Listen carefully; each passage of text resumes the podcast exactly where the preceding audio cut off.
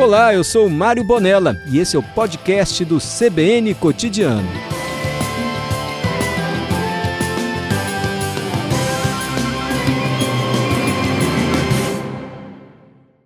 A ciência muda e salva nossa vida. E muitas vezes, antes mesmo do resultado final de uma pesquisa, só a metodologia de trabalho já é algo fascinante. Eu vou conversar agora com a bióloga Geisa Paulino Caprini Evaristo. Ela é daqui do Espírito Santo, formada em biologia com doutorado na Holanda, onde morou por cinco anos. Geisa hoje trabalha na Fiocruz, em Rondônia. Sabe qual é o trabalho da Geisa? O que ela está aprimorando? Ela está pesquisando o veneno do sapo, melhor, das pererecas. O veneno da perereca pode virar remédio para a gente. Não é fantástico isso? Geisa, boa tarde, tudo bem? Boa tarde, Mário. Tudo bem? Resumi bem aqui a sua tarefa, assim, mais ou menos? Resumiu muito bem. Geisa, conta pra mim. Assim, você está procurando hoje sapo, perereca, por onde aqui no Brasil? Olha, eu tô atrás das pererecas da, do gênero é, Filomedusa. Essas pererequinhas vermelhas, né? Elas são bem especiais, porque elas contêm umas substâncias, né, os chamados peptídeos, é uma classe de, de moléculas, uma classe de compostos que tem bioatividade, ou seja, elas têm atividade contra é, contra doenças, é contra micro-organismos, né? Pode ajudar a nos curar. Exatamente. Que tipo de doença, por exemplo? Olha, ela tem, por exemplo, um composto que é mais potente do que a morfina duas mil vezes. Então, por exemplo, ele pode tem essa uma molécula que pode se tornar um fármaco, né? Se é, depois de passado os 15, 20 anos de testes, né, até virar um, um produto farmacêutico, que é o procedimento normal, né? É, pode se tornar um, um fármaco né, muito importante para os hospitais, para as pessoas pra que têm, para a gente, exatamente. Mais, morfina, ninguém mais vai ter dor no mundo. Exatamente. dessa perereca. Mas deixa eu voltar lá no começo, depois a gente Sim. vem para essa parte. Como é que você extrai o veneno de um, de um sapinho, assim, de uma perereca? Como é que é esse processo? Você tem que ir à mata, você... Sim. Como é que faz isso? É, os sapos, eles, é, geralmente, eles aparecem à noite, né? É, e num período mais é, chuvoso, mais úmido. Então, nesse, nesse clima, né, geralmente no, durante o verão, a gente vai a campo, né, perto, próximo a, a, a rios, né, brejo, para procurar esses, esses animais. E assim, a gente começa 10 horas da noite para 3 horas da manhã, Nossa. por aí. A gente Você já fez vai... isso aqui no Espírito Santo? Já. Aonde? Em Venda Nova, na Fazenda Brunora, uma fazenda de café e, e, e aves também, e, e frango, né? Eles têm um programa muito legal de conservação, né? Então, de não usar agrotóxico nem nada. Então, lá a gente achou muito de, dessas, desses anuros, né? Desses sapinhos, chama né? Anuro? Sabe An anuro? anuro é, uma, é a classe, né? Como você fala, é, répteis, né? Entendi. Que inclui é, as serpentes, né?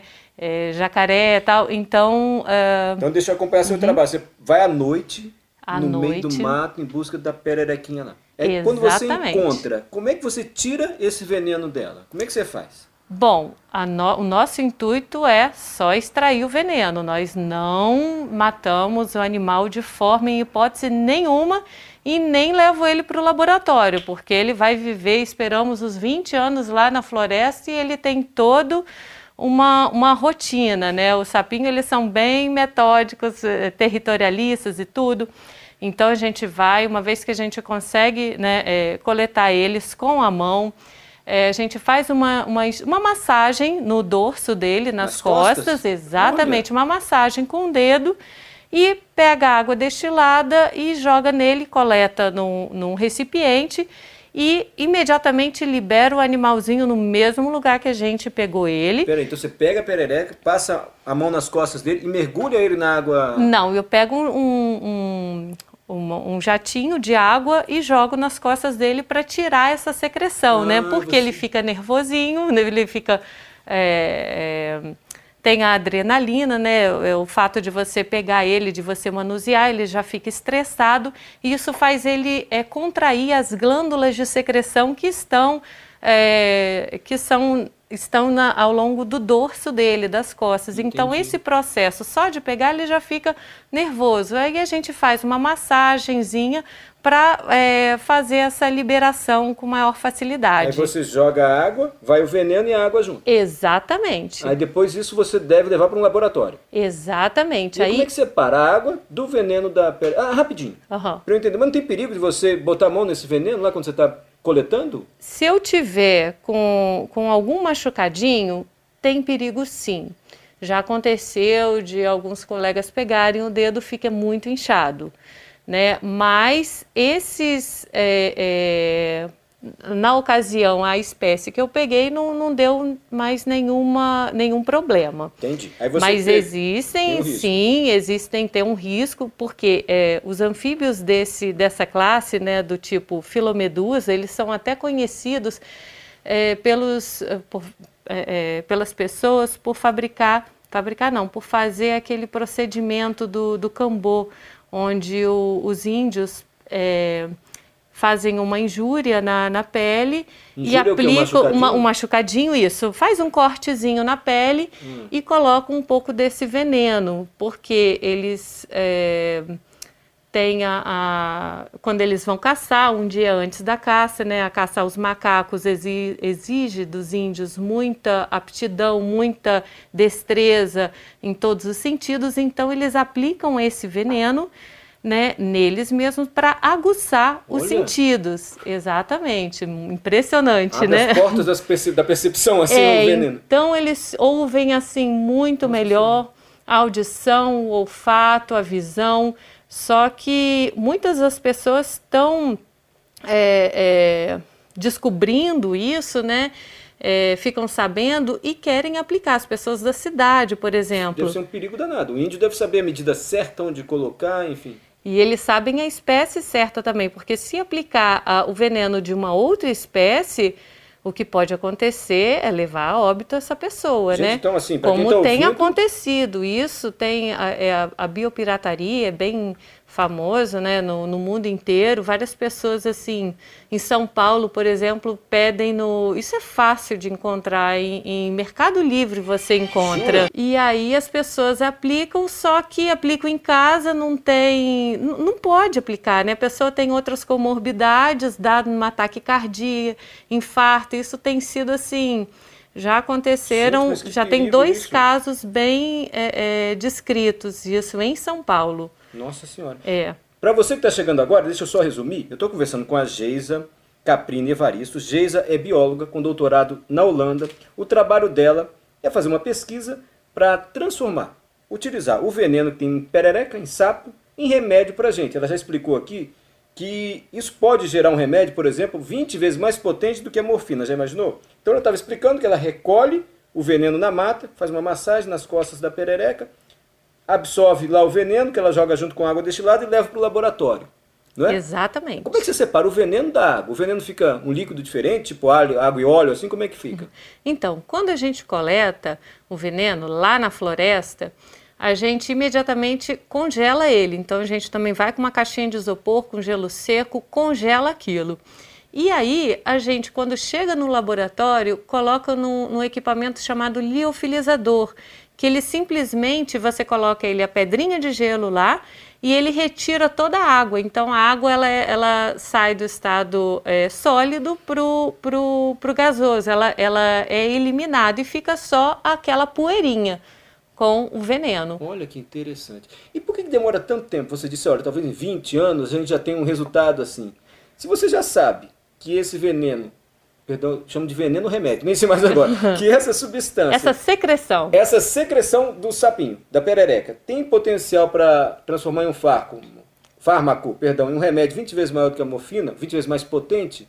Você já sabe isso. Por que, que demora então para transformar isso logo num remédio?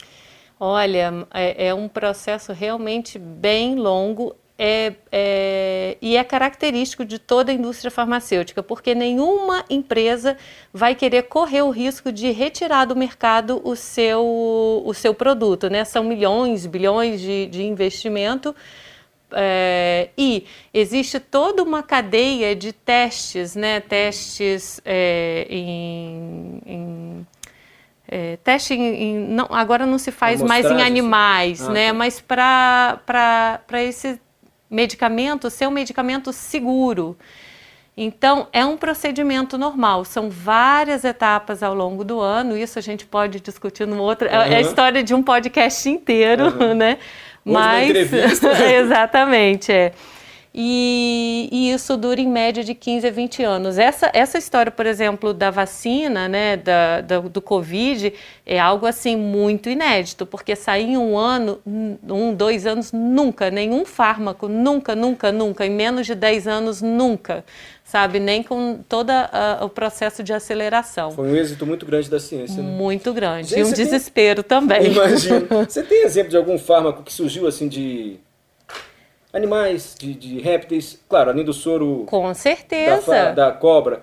Outros, outros medicamentos que a gente usa que surgiram assim desse tipo de pesquisa? O mais famoso foi o captopril, que é o remédio mais utilizado para pressão, né? Para pressão alta, mais utilizado no mundo. O captopril, ele é um, um ele foi pesquisado na década de 60 por um, é, por um pesquisador da, brasileiro, ele descobriu, só que aquela coisa, né, a gente, como pesquisador, faz a publicação, nenhuma é, empresa local brasileira tem interesse, e aquilo ficou quieto.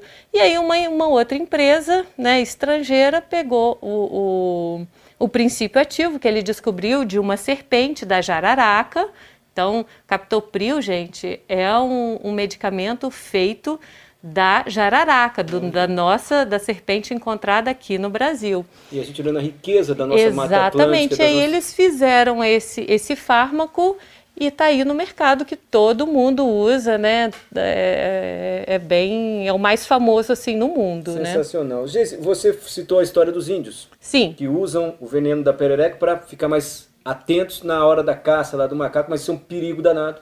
E a gente não deve fazer isso nunca, porque o nome já diz, é um veneno. E deve ser muito usado, requer anos e anos de pesquisa até que se chegue a um fármaco. Mas muitas pesquisas ou indícios de, de soluções assim, eles surgem é, devido à percepção popular, costumes populares podem levar a descobertas científicas? Exatamente. É justamente isso que a gente faz. A gente tenta é, identificar, né? A gente fala é, da é, etno, etno é um conhecimento étnico, né? Então, é, de acordo com o que a população usa, por exemplo, as famosas garrafadas, né? Etnobotânica, né?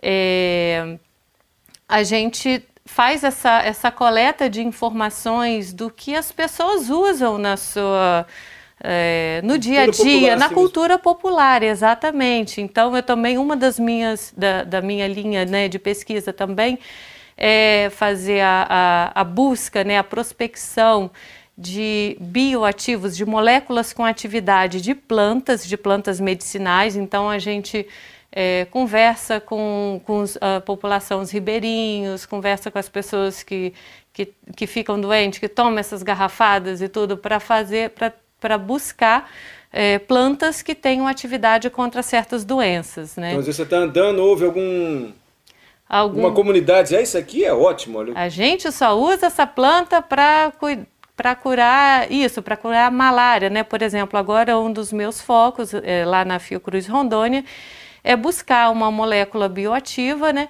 Contra a malária, contra a malária e leishmaniose, tem sido o meu foco principal. Então, por exemplo, fui até a mata coletar planta, aí o, o mateiro fala comigo lá, não, eu não, não gosto de tomar os remédios do, do hospital, não vou para o hospital de jeito nenhum, porque eu tenho que trabalhar, tenho que sustentar a minha família, e vou e, e tomo a garrafada aqui, ó, dessa planta aqui. Aí eu, opa, então vamos coletar essa planta também. Claro que existe todo um trabalho. A gente tem um, um taxonomista sempre junto. O que, que, é isso? Taxonomista é. é um profissional que faz a identificação das plantas, né? Ou dos, dos animais. Então, esses taxonomistas, Mário, eles são assim é, especialistas em cada, é, em cada em cada animal, em cada eu, eu, por exemplo, o professor Célio Haddad, de São Paulo, É, quando eu fazia as coletas aqui no Espírito Santo dos, anuros, dos sapinhos, era ele que fazia a identificação. Então, ele é Entendi. especialista em anuros. Quando eu vou para o Acre, também para coletar a- a- os sapinhos, quem vai comigo é o professor é, Moisés Barbosa. Isso só reforça a importância da ciência e do respeito que devemos ter. A cultura popular dá um indício, mas nunca um resultado. A gente depende Exatamente. desse tipo de trabalho. Gente, eu quero agradecer muito você por compartilhar aqui conosco seu trabalho, sua pesquisa, principalmente seu conhecimento. Eu repito, Geisa Paulino Caprini Evaristo, bióloga, doutorado na Holanda, é daqui do Espírito Santo. Está fazendo esse trabalho agora na Fiocruz, em Rondônia. Obrigado, viu? Obrigado. Qualquer resultado, por favor, avise aqui a, a, a nossa aqui do Espírito Santo para a gente divulgar, acompanhar mais. Geisa é de Iconha, hein? É de Iconha aí. para o mundo. Para a Holanda, para a Amazônia, para Rondônia. Obrigado. Algum recado final que você queira deixar para a gente? Não, mu- muito obrigado, Mário. Eu que tenho que agradecer, porque assim é muito importante a gente estar fazendo essa divulgação dos nossos trabalhos, as pessoas conhecerem, né, o que que é, poxa, no quintal de casa, né, aqui na, na- numa fazenda de café, a gente coletando amostra, né, e uma coisa tão importante que pode se tornar tão importante. É muito, a gente tem que fazer essa divulgação, né, divulgar a ciência também. E, e, é conte isso. conosco. Para mim é fascinante. Você pensar que uma pessoa vai achar um sapinho na mata, dali desenvolver um trabalho científico para que chegue a um remédio. Já pensou? Um remédio que fique 20 vezes mais potente que a morfina. Eu estou repetindo isso, mas é impressionante. Obrigado, Geise. Obrigada a você. Daqui a pouco a gente volta.